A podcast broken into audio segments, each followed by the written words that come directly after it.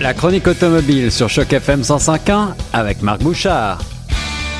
En 1975, trois lettres magiques arrivaient sur la calandre de la première euh, Volkswagen Golf. Et depuis GTI, c'est un véritable phénomène qui continue de faire rêver beaucoup de passionnés d'automobile et c'est avec plaisir que je rejoins notre spécialiste en la matière, Marc Bouchard, qui vient d'avoir le privilège d'essayer non pas une, mais deux Golf survitaminés, la GTI proprement parlé, et puis euh, son pendant encore un petit peu plus puissant et à 4 euros motrices, la Golf R modèle 2022.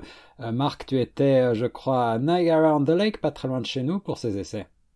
Effectivement, on s'est rendu dans la région de Niagara-on-the-Lake vers de très belles journées d'automne, je dois le dire, et ça nous a permis de mettre à l'épreuve effectivement ces deux golfs-là. Faut cependant apporter une précision tout de suite. Ce sont les deux seuls golfs qui vont être vendus au Canada. Volkswagen a, décidé d'abandonner la version Golf de base. Donc, tout ce qu'on aura chez nous, ce sont les deux versions de performance de la Golf de huitième génération. C'est en effet une, situation qui est un petit peu inédite euh, pour le marché nord-américain uniquement hein, et, euh, qui est très euh, surprenante cette stratégie de Volkswagen. Est-ce que tu sais les raisons de ce choix? En fait, moi, je pense, puis en fait, c'est là-dessus que Volkswagen mise beaucoup, c'est d'une part le marché qui actuellement est à 70% tourné vers les VUS et les camions légers. Oui. Et euh, ben, l'autre, évidemment, c'est le développement de tous les véhicules électriques. On sait que Volkswagen arrive avec le ID4. Il y aura d'autres versions qui vont arriver au cours des prochains mois. Euh, donc, on veut vraiment miser là-dessus. Tu l'as mentionné, la GTI, tout comme la Golf R d'ailleurs, qui a une vingtaine d'années, elle est un peu plus récente, mm-hmm. euh, encore plus récente dans l'histoire canadienne, mais ce sont des véhicules de niche, ce sont des véhicules qui s'adressent à des enthousiastes, à des passionnés.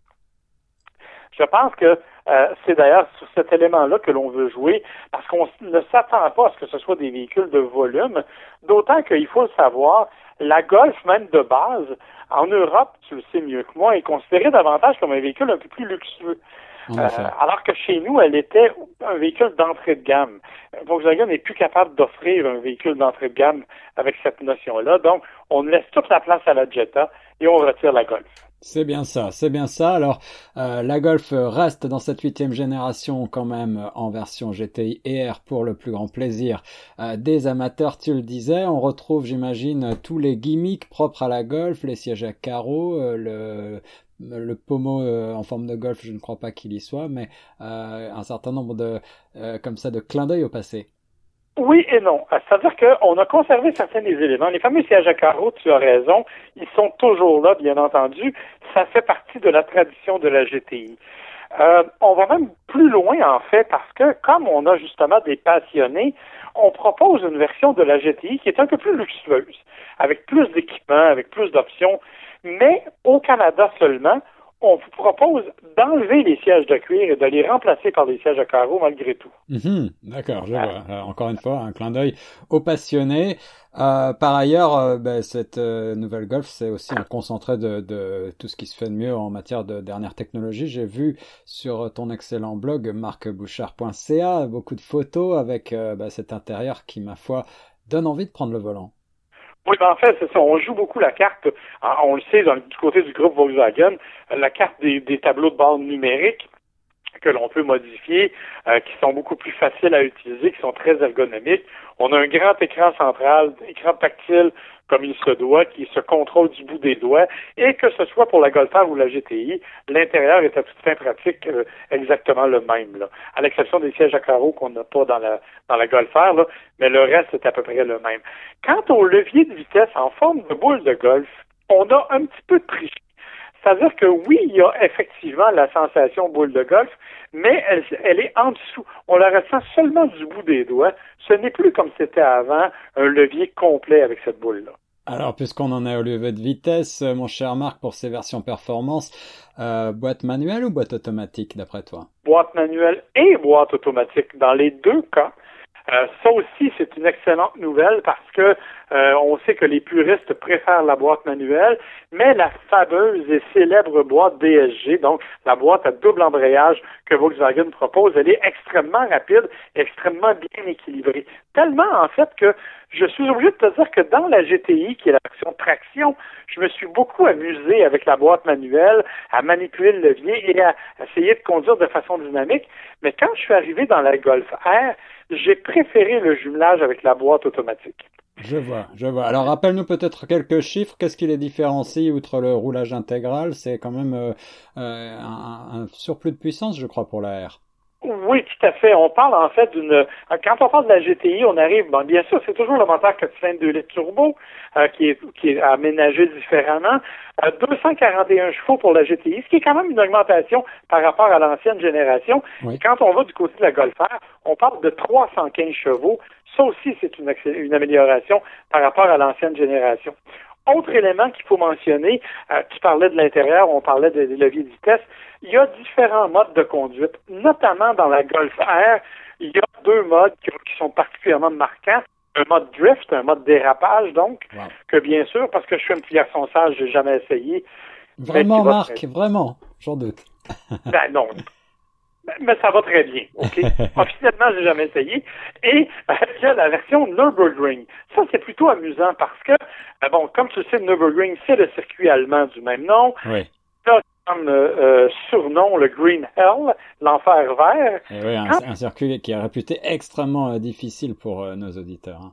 Effectivement, mais quand on appuie sur le bouton mode Nürburgring dans la dans la l'éclairage intérieur devient tout vert. Wow. Petit clin d'œil, évidemment, au nom. Et ce que ça fait, c'est que ça, bon, évidemment, ça modifie la réponse de la transmission, ça modifie la réponse d'accélérateur, un petit peu la réponse de la direction. Ça va augmenter aussi le régime moteur de 500 tours minute et ça va amener une sonorité différente parce que un des reproches qu'on faisait à l'ancienne Golf c'était que son moteur faisait pas de bruit. Et quand on a une voiture de performance, on aime bien cette sensation-là un peu bruyante. Donc, on a amélioré ça, notamment avec le mode Nürburgring. Dans l'ensemble, c'est deux voitures qui sont tout à fait agréables. La GTI est plus légère, plus maniable peut-être.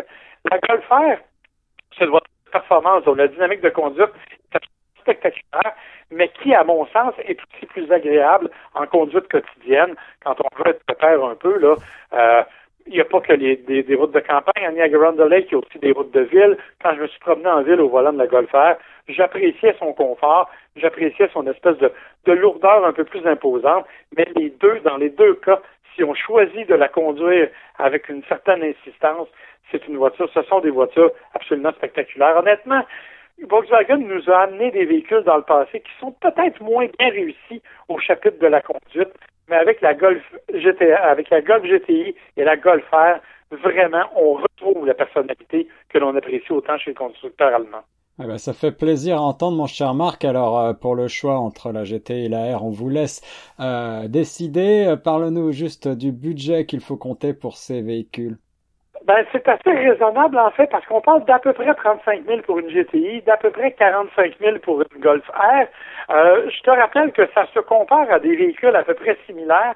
Donc, si on va du côté de chez Subaru, par exemple, une Subaru WRX STI est d'à peu près 43-44 000 donc, on est tout à fait dans le même monde. Si on va du côté de chez Honda, en termes de puissance, il faut aller du côté de la Type R, qui est à 43 000 Donc, on est vraiment dans le même monde euh, avec une voiture qui est très, très civilisée, mais qui, en même temps, est capable d'être un peu féroce quand on lui demande. Et voilà, polyvalence et férocité, ce sont les euh, deux maîtres mots pour euh, ces nouvelles Golf GTI et R que on va découvrir en concession à partir de quand, mon cher Marc? Ben, en fait, ça arrive euh, au cours des prochains jours, prochaines semaines, les concessionnaires. Euh, donc, c'est quelque chose. On nous dit que pour décembre, elles seront arrivées à peu près partout au pays. Oh, je sens que je vais réserver un petit essai, moi. Merci beaucoup, mon cher Marc. Ça fait plaisir. Au revoir.